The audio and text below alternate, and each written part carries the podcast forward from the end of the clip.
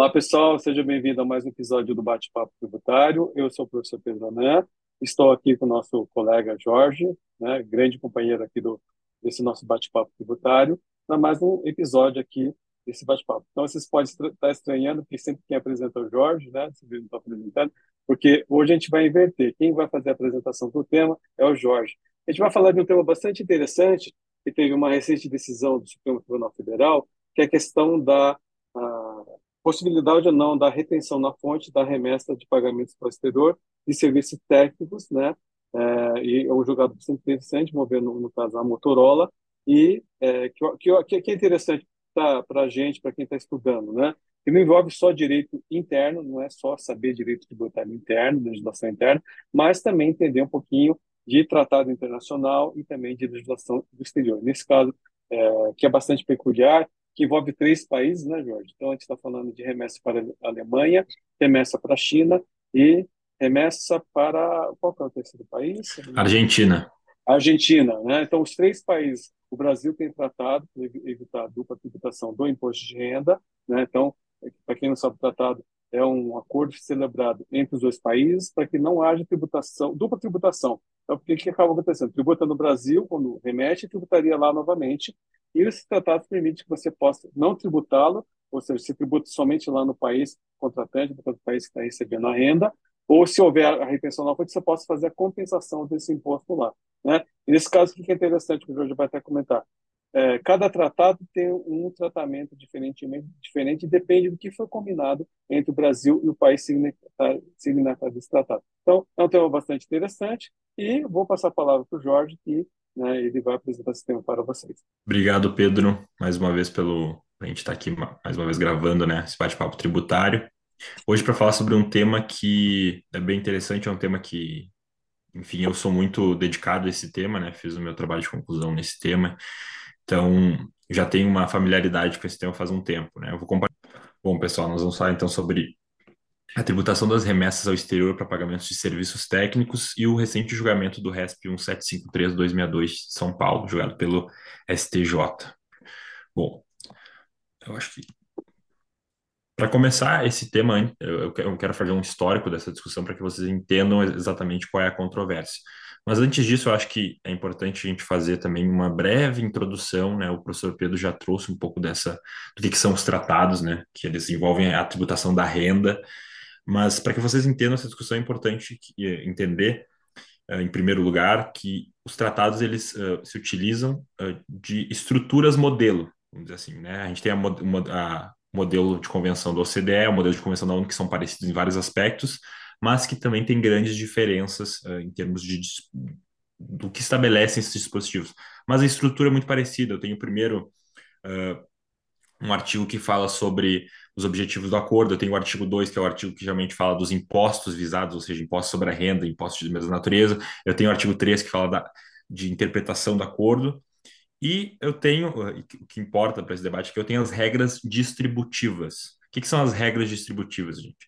São uh, artigos dos acordos, que geralmente são também tem, seguem essa estrutura, artigo 7 artigo 8 artigo 9 tratam sobre sempre as mesmas, os mesmos rendimentos, independentemente do tratado, mas uh, o, que que o que, que essas regras distributivas elas distribuem? Elas distribuem, a, vamos dizer assim, a competência tributária.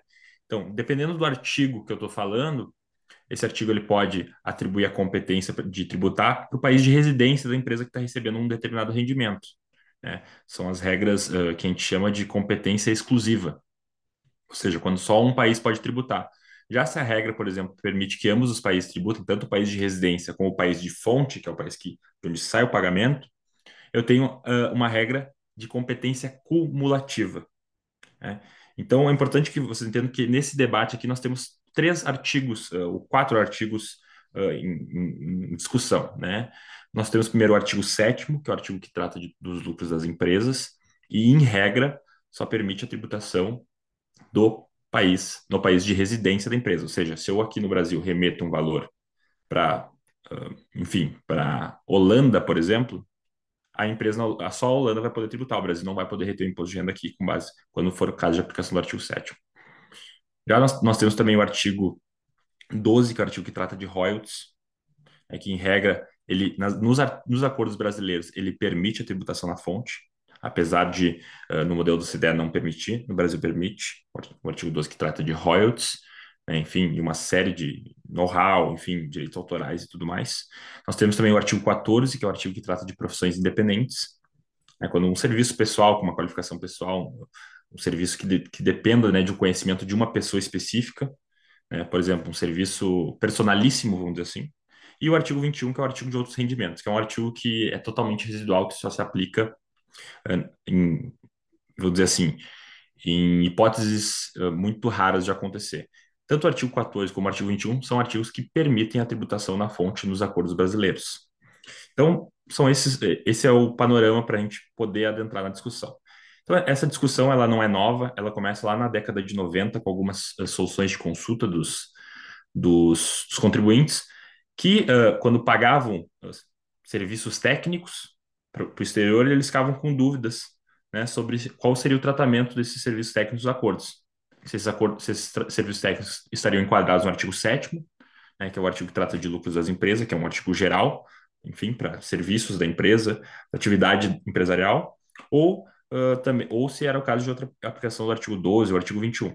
Nós temos, uh, nesse, nesse período, uma predominância, de certa forma, pela aplicação do artigo 7 né? A Receita Federal, em algumas decisões, se manifestou nesse sentido. No ano 2000, a Receita Federal, então, se publicou um entendimento oficial sobre esse tema no ato declaratório normativo 1 de 2000. Nesse ato declaratório, ela entendeu o seguinte: né, os, quando eu estou falando de serviços técnicos sem transferência de tecnologia, esses serviços eles estão enquadrados no artigo 21, que é o artigo que eu comentei de outros rendimentos né, rendimentos não expressamente mencionados, e que permitia a tributação na fonte, ou seja, o Brasil garantia sua tributação na fonte. Qual que era o racional da Receita Federal nesse, nesse, nesse ato declaratório? Era o seguinte: lucro é um termo que não é definido pelos tratados. Quando eu tenho um termo que não é definido, geralmente faço, faço o quê? Faço uma remissão para a legislação, legislação doméstica, ou seja, eu interpreto esse termo a partir da legislação doméstica. No Brasil, a legislação doméstica diz que lucro é o quê? Receitas menos despesas. Quando eu envio um rendimento para o exterior, eu não tenho receitas menos despesas, eu tenho um simples rendimento. Então, eu não posso dizer que está dentro do artigo 7 né? Só que essa foi uma interpretação aí muito criticada pela doutrina e que realmente não reflete o que, o que, o que se quer dizer com lucros das empresas, que na verdade é um termo amplo que se aplica para atividades uh, que não estejam especificadas em outros artigos e que de, de, decorram da, da atividade empresarial. Então, posteriormente, no ano de 2012, nós tivemos uma decisão super relevante da STJ, no caso Copesu, que derrubou esse entendimento da Receita Federal. Dizendo o seguinte, olha, em verdade, o lucro da empresa estrangeira deve ser entendido como lucro operacional e não como lucro real, porque senão, basicamente, não tem aplicação nenhuma o artigo 7 né? E é verdade, era é, é justamente isso. Né? O artigo 7 seria esvaziado totalmente. Então, essa decisão foi a primeira decisão da STJ sobre o tema, que entendeu pela interpretar o termo lucros das empresas né? E, e, entender que era o caso de aplicação do artigo 7 né, com a não incidência do imposto de renda retido na fonte. Depois disso, essa, essa, essa vitória, vamos dizer assim, que o contribuinte teve, né, que nem diz o professor Alberto Xavier, é uma vitória de pirro, né, porque ela é uma vitória que teve mais custo do que, do que vantagens, porque logo depois dessa, dessa vitória do contribuinte, a, a Procuradoria-Geral da Fazenda Nacional e a Receita Federal se manifestaram no seguinte sentido: olha, realmente eu posso aplicar o artigo 7 para remessas uh, ao exterior pelo pagamento de serviços técnicos sem transferência de tecnologia, mas eu tenho que primeiro verificar se não é o caso de enquadramento em outros artigos. O artigo 7 é um artigo residual. Primeiro eu tenho que verificar se é o caso de aplicação do artigo 12, né, se, tem, um, se tem uma previsão em protocolo que equipare serviços técnicos a royalties, porque isso eu esqueci de mencionar, inclusive. A maioria dos acordos brasileiros, eh, lá nos seus protocolos, que são dispositivos que eh, têm como objetivo interpretar o acordo ou, adicionar algum dispositivo ao acordo, eles preveem que, basicamente, se estende a aplicação do artigo 12 aos serviços técnicos de assistência técnica, né, com redações distintas, mas, de certa forma, parecidas, né, equiparando, portanto, os royalties aos serviços técnicos e, dessa forma, aplicando aos serviços técnicos o artigo 12. É, as exceções a é, é, esses dispositivos são os acordos com a França, Suécia, Japão, Finlândia e Áustria. São os únicos que não têm esses dispositivos sobre os serviços técnicos. Então, a Receita Federal se manifestou nesse sentido, dizendo: olha, tenho que verificar primeiro se não é caso do artigo 12 e artigo 14. Depois eu posso sim enquadrar no artigo 7 E eh, depois disso, nós tivemos uma decisão do STJ, no caso Iberdrola, que foi uma decisão que ficou uh, apenas avaliando a questão do caso Copesul, né, porque não foi examinado esse protocolo nesse caso, ou seja, não, não se cogitou de aplicação do artigo 12 ao artigo 14, ficou no racional do caso Copesul, portanto, não, não é tão relevante essa decisão. Posteriormente, nós tivemos mais uma decisão do STJ, da primeira turma, novamente se limitando ao racional do caso Copesul, por quê? Porque esse era um caso de um tratado com a França. Como eu disse, a França não possui esse protocolo equiparando serviços técnicos a royalties. Então, não é, então aqui sim se aplica o artigo 7 né, se não fosse o caso de aplicação do artigo 14. Então, essas decisões da primeira turma elas foram decisões que uh, não foram tão relevantes para o debate, para esse debate instaurado a partir da, da decisão do caso Copesul. E aqui sim, em 2020, nós tivemos uma decisão relevante, que foi a decisão do caso Engie Corpus. Por quê? Essa decisão, apesar de não ter, uh, vamos dizer assim, ela ter devolvido o processo ao TRF, ela estabeleceu importantes premissas. Ela basicamente acolheu o entendimento da Receita Federal no, ato declaratório interpretativo 5 de 2014 que eu demonstrei antes, que é justamente isso, eu tenho que verificar primeiro, na verdade nem se há protocolo, primeiro verificar se não há royalties embutidos no pagamento desse serviço técnico, aí é o caso de aplicação do artigo 12, se há um protocolo equiparando serviços técnicos, ou estendendo o conceito de royalties aos serviços técnicos, que é o caso também de aplicação do artigo 12, depois, verificar se é o caso de um serviço ligado a uma qualificação pessoal de uma pessoa, caso de aplicação do artigo 14. E, por fim, residualmente, a aplicação do artigo 7. E aqui também é, import é importante referir que, mesmo que a, a, decisão não tenha, eh, vamos dizer assim, tenha devolvido o caso para o TRF, já foi mencionado aquela época em que uh, não era necessária a transferência de tecnologia para essa equiparação entre serviços técnicos e royalties, que é a grande tese dos contribuintes nesses casos. Né? Olha, eu não posso equiparar um royalty a um serviço técnico se esse, royalty, se esse serviço técnico não tem qualquer elemento de royalty, ele não tem, um ele não tem transferência de know-how, ele não tem transferência de tecnologia. Então, essa era a grande tese dos contribuintes que foi uh, capitaneada pelo professor Alberto Xavier, que né, dispensa comentários, professor Alberto Xavier, mas ele foi o grande, vamos dizer assim, criador dessa tese. Né? O professor Alberto Xavier entendia que não existia serviço técnico por si só. O serviço técnico era instrumental ao royalty. E por isso que faria sentido esses protocolos equipararem serviços técnicos a royalties. Após a gente teve uma decisão da primeira turma que mais uma vez não analisou a questão, né, porque ficou de novo no caso do, no racional do caso Copesul. E aqui, finalmente, em 2023, nós tivemos uma decisão da segunda turma que mais uma vez reiterou essa desnecessidade da transferência de tecnologia, né? E entendeu pela aplicação do artigo 12 com a incidência do imposto de renda retido na fonte. E, finalmente, depois disso, nós tivemos, então, essa sinalização da segunda turma, nós tivemos uma decisão da primeira turma. Agora sim, uma decisão que avaliou essa discussão, professor Pedro, da, da equiparação de serviços técnicos a royalties. Finalmente, a primeira turma se pronunciou sobre esse tema, e por isso que é a relevância dessa decisão. Né? Essa decisão, ela tratava, como o professor eh, Pedro falou, dos tratados de Alemanha, Argentina e China, inclusive o Tratado da Alemanha está denunciado desde 2005, né? então é um processo antigo, né? O caso concreto, ele tratava de serviços de assistência administrativa entre as empresas do grupo, né? isso é interessante também, entre empresas do grupo, e a discussão era essa, eu é, posso equiparar os serviços técnicos a royalties, independentemente do, da transferência de tecnologia? O contribuinte seguiu defendendo que não, né? E aqui também eu coloquei um disclaimer que não teve nenhuma discussão sobre o que, que são serviços técnicos, né? que eu acho que é uma grande questão que, que devia ser melhor trabalhada pelos tanto pelos tribunais como pelos contribuintes nesses casos. E o, o, o, voto do relator foi no sentido de acolher a tese da Fazenda nesse caso, de que, olha, eu, a Fazenda Nacional, a Receita Federal já tem entendimento de que tem que aplicar o artigo 12 nesses casos, né? E o ministro Benedito, ele, ele vamos dizer assim, relacionou as redações dos protocolos, falou um pouco sobre a política fiscal internacional do Brasil, e disse que o seguinte, basicamente o seguinte, olha, a opção do Brasil por tributar na, equiparar os serviços técnicos a royalties e tributar eles na fonte é uma é uma é fruto de uma negociação bilateral. Né? O Brasil decidiu fazer isso. O Brasil não, não precisa seguir o modelo OCDE, né? que é um modelo que tem certa predominância, vamos dizer assim. Inclusive o, o, o contribuinte nesse caso ele juntou o parecer de um um doutrinador europeu que trabalhou nessa ideia, né, dizendo que não podia equiparar, porque era caso de aplicação do artigo 7 Então a gente viu que não surtiu muito efeito, né, esse, esse parecer aí doutrinário nesse caso. E, o, por fim, o ministro Benedito ele entendeu, basicamente, que da redação dos protocolos uh, não tem qualquer impedimento em equiparar o serviço técnico a royalties, independentemente da transferência de tecnologia, sendo irrelevante, portanto, essa transferência. Eu posso que acontece? A redação literal mesmo, dos, como vocês podem ver aqui, a redação dos protocolos, ela realmente ela não traz nada sobre transferência de tecnologia. Então, talvez uma interpretação contextual, como defende os contribuintes, seria o caso de transferência de tecnologia. Mas a gente também não pode é, criticar muito né, o, o STJ sobre, sobre isso, porque, querendo ou não, é uma matéria muito complexa, tem que ter muito conhecimento sobre esse tema para entender que, o que se precisa ou não de transferência de tecnologia, né? Claro, ah, os ministros, é, essa é a missão deles, enfim, né? Eles ganham para isso, enfim.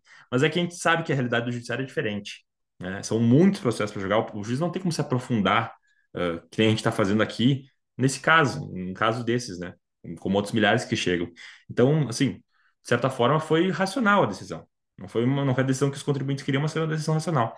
E o voto da ministra Regina Helena Costa foi um pouco mais extenso que do, do, do relator, que ela pediu vista, foi no mesmo sentido, basicamente. Né? Ela, e ela ressaltou, inclusive até esqueci de, de, de mencionar isso, o Benedito, o ministro Benedito Gonçalves, ele falou o seguinte, olha, o racional do caso Copesul não se aplica aqui.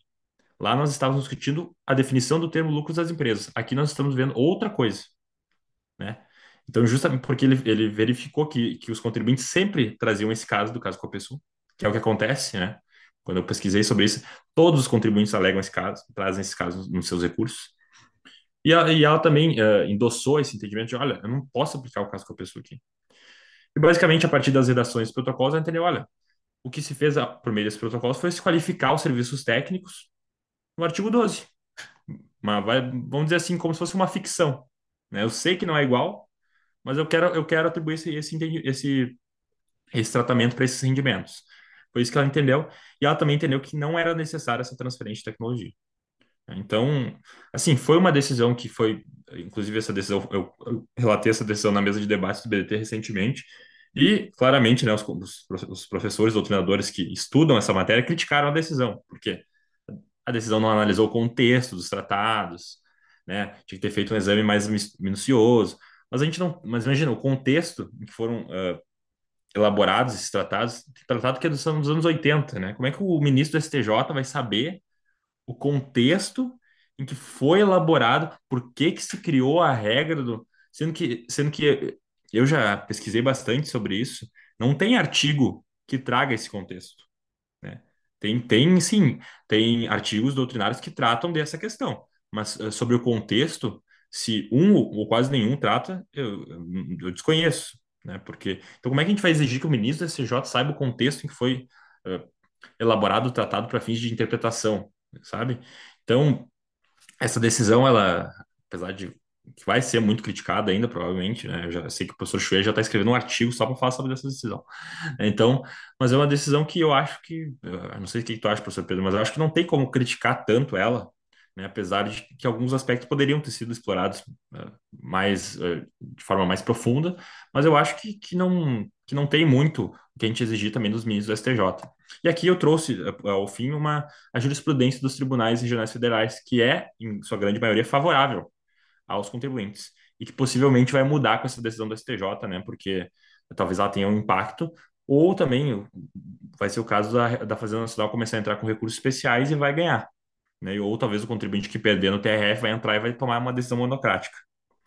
Então, esse foi um mapeamento que eu fiz de todas as decisões TRFs, aí os racionais que as decisões utilizam, né? E em sua grande parte são favoráveis. Mas era isso. Algumas questões também que eu coloco para debate, né? Que justamente, olha, conclusão da primeira turma foi correta. Eu acho que não foi uh, o que os contribuintes queriam, mas eu acho que foi uma decisão racional. Eu acho que é muito subjetivo a gente dizer que foi correto ou não. Né? É, é necessário ou não a transferência de tecnologia? Aparentemente, para o STJ já não é.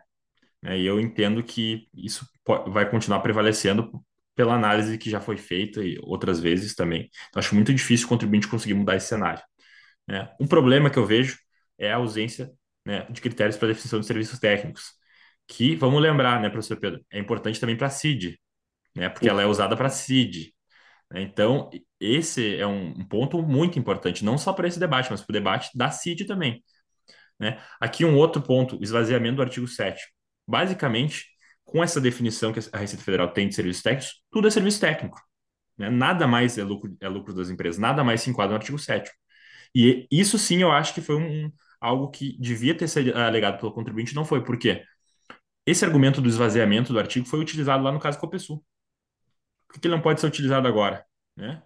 Isso acho que foi. Mas aí a gente não pode culpar também o, o STJ, a gente tem que culpar o advogado do contribuinte, que não trouxe esses argumentos interessantes, podendo ter sido aprofundados. E por fim, a decisão da primeira turma representa o fim da discussão, considerando que a segunda turma já tem o seu posicionamento. Eu acho que a tendência é, é que sim, mas eu acho que se os contribuintes trabalharem bem esses casos e trouxerem esses pontos que eu estou tentando ressaltar aqui, é possível que haja um, um julgamento aí diferente.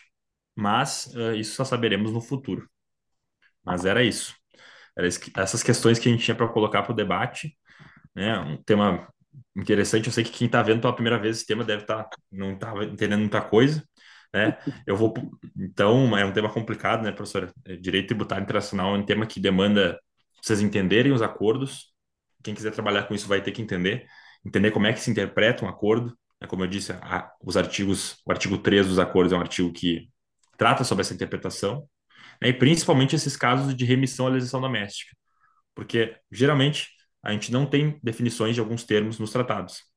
E aí sobra para a legislação doméstica. É o caso de serviço técnico, é mais um termo que não é definido. O que acontece? A Receita Federal interpreta de forma ampla, né, porque a, a definição que a Receita Federal tem é basicamente de que serviço técnico é todo conhecimento especializado.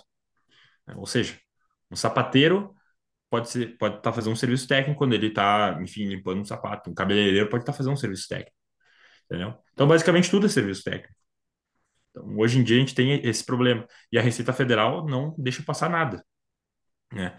A Receita Federal, se, se, se não. Primeiro que quando remete, o Bacen já. O Bacen retém o imposto de renda, né?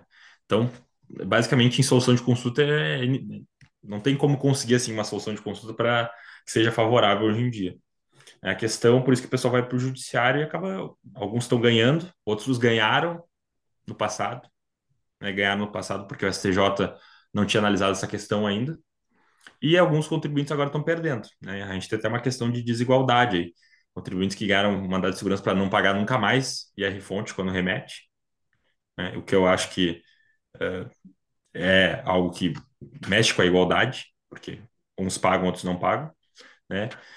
Então é até interessante ver isso, porque é um tema que ficou, vamos dizer assim, quem, foi uma loteria, basicamente. Né?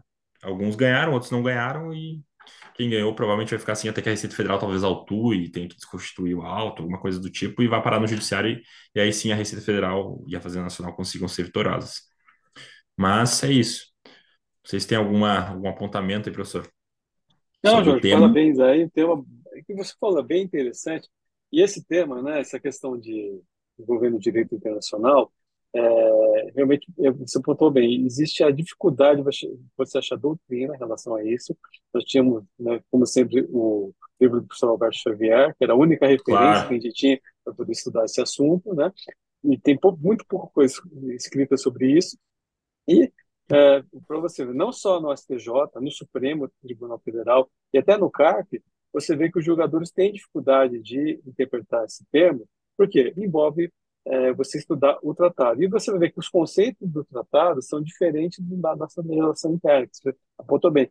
Questão de lucro, questão do que é royalties, o que é serviço técnico. Então, e cada tratado tem um conceito. Então, por exemplo, o tratado Exatamente. da é uma coisa, o da Alemanha é outra, do Japão é outra. Então, você tem que interpretar aquilo e tentar né, vestir a roupa para a nossa legislação interna e tentar é, a melhor interpretação possível. E é lógico, você colocou, a Receita Federal sempre vai dar o tratamento né, mais conservador, assim, arrecadatório para eles, né? E, na prática, o que é importante a gente, a gente colocar? Para o contribuinte, que vai ser o cliente né, do, do, dos nossos ouvintes, né, que geralmente é uma multinacional, ela vai ter que essa, aquela dúvida, devo reter, não devo reter, qual alíquota eu vou aplicar, né? A gente sabe que lucro é uma coisa, royalty é outra, serviço é outra, e dependendo do artigo, você tem uma alíquota é, diferenciada, e você falou, tem, tem a CID também, que a gente tem que pensar, porque a CID envolve a questão de serviço técnico ou transferência de tecnologia. Então, se não tiver transferência de tecnologia, então, teoricamente, não teria CID. Né? Então, tem essa discussão também que a gente tem que é, levar a, a, na, na, prática. E não é fácil, viu, Jorge? Porque quando você pega o caso concreto, você vai estudar, nem, nem a empresa sabe como enquadrar isso. Né? Então, e a gente vê, o advogado tem dificuldade também de interpretação disso aí. E se você pegar né, a pouca jurisprudência que a gente tem em relação a isso, você falou, é uma loteria, né? Pode ser que hoje né, é uma interpretação, daqui a, na frente vai ser outra. Então, e essa, essa discussão com certeza vai parar no Supremo, né? E o Supremo vai dar um outro entendimento, que a gente não sabe qual que vai ser, né? E ah, fica sem segurança jurídica, né? A empresa fica com essa segurança jurídica, né? Então, é, é, é um, é um nicho de mercado interessante para ser explorado, pouca gente explora, né? E porque envolve ter que, além de falar português, tem que falar uma outra língua, pelo menos mínimo inglês, para poder entender. Você vai, você vai ter que estudar um pouquinho de doutrina internacional, e, porque, e por isso que muitos acabam indo fazer, uh, ter uma experiência internacional para poder entender um pouquinho melhor. Não, eu cito exemplo sempre do professor Schwede, né, que ele foi fazer doutorado na Alemanha, né, para poder entender um pouquinho melhor e, e poder se tornar um pouco especialista nessa área. E outros, outras pessoas mais, né, tem, tem uma turma né, é, nova aí que está estudando esse tema, né? Você é um deles, né, Jorge? Está se aprofundando nesse tema aí. Né? Então, eu acho que é um nicho de mercado bastante interessante. E é lógico que tem bastante oportunidade em relação a esse tema. É, é um tema que pouca gente. Uh, na verdade, todos os temas de, de direito de tratação são restritos, né? E é interessante ver como, como tu diz, cada tratado, isso é uma coisa também que muita gente apontou, né? que o STJ ele analisou os tratados como se fossem iguais. Né? Apesar de ter examinado as redações, uh, provavelmente esse, esse entendimento vai ser reproduzido para qualquer tratado que tenha um protocolo. Sim. E, e, é isso que é importante ver, porque as redações são distintas e às vezes faz, e faz diferença a redação. Alguns falam, ah, equipara-se a qualquer espécie de pagamento de serviço técnico, uh, aplica-se aos serviços técnicos de assistência administrativa, consultoria e outros. Então nós temos redações distintas. Né? Cada redação, algumas são mais amplas, outras mais restritas. Tem outras que inclusive falam, ah, uh, entende-se que por informações correspondentes ao uso industrial, ou seja, ao know-how, estão inseridos os serviços técnicos. Então cada tratado tem a sua redação. Né? Tem, tem tratado brasileiro que coloca locação no artigo de royalties. A gente sabe que locação não é royalties, mas está lá. Então, é importante verificar cada tratado. Né? Para quem for trabalhar com isso, tem que se ater que são casos, são é, particularidades. Não dá para querer. E é, o que, e é o que acontece que o contribuinte faz. O contribuinte entra com um mandado de segurança, pedindo para que nenhuma das remessas para todos os uh, acordos brasileiros que o Brasil tem não seja, não seja retido o, o imposto de renda retido na fonte. Né? Não, não incide o imposto de renda retido na fonte nas remessas exterior para pagamento de serviços técnicos, independentemente do tratado. Aí o que acontece? O STJ chega também decide de forma genérica, porque o contribuinte também foi genérico. Sim, né? sim. Então, então, então hum, fica essa, essa dica para quem for entrar com mandado de segurança e tenta entrar com mandado de segurança por tratado, é melhor, porque a análise provavelmente vai ser mais profunda. Né? Se o juiz tiver que analisar 32 acordos, 38 acordos, ele não vai analisar 38 acordos. Sim, né? Ou ele vai dar uma decisão desfavorável total, ou ele vai dar uma favorável total sem examinar também total, porque não tem como. Não tem como exigir que o juiz analise 38 acordos de habilitação. Quem tem que fazer isso é o, o advogado contribuinte que vai entrar com a de segurança. É, mas essa eu acho que é a dica que eu dou para que talvez esse debate seja alterado no futuro. Mas acho que era isso, até porque nosso tempo também já, já me estendi bastante aqui. Sim, sim, sim, sim. Mas foi bom, Jorge, foi bom para a gente poder dar o panorama geral para os nossos ouvintes, né? Da importância de estudar esse tema, né? Foi bom você fazer o histórico da discussão, mostrar a evolução desse tema, né? E pessoal estudar, né? Continuar estudando, é, ter oportunidade né, nesse campo de trabalho aí para quem está começando, para quem já está militando na área e está querendo se especializar. Então tem bastante coisa aí para bastante oportunidade aí em relação a esse tema. Com certeza. Então, é isso, né, gente? Então, eu queria agradecer a participação do Jorge, né, e parabenizar pela exposição do tema, né, e nos vemos na, no nosso próximo bate-papo. Obrigado, gente. Até mais, pessoal.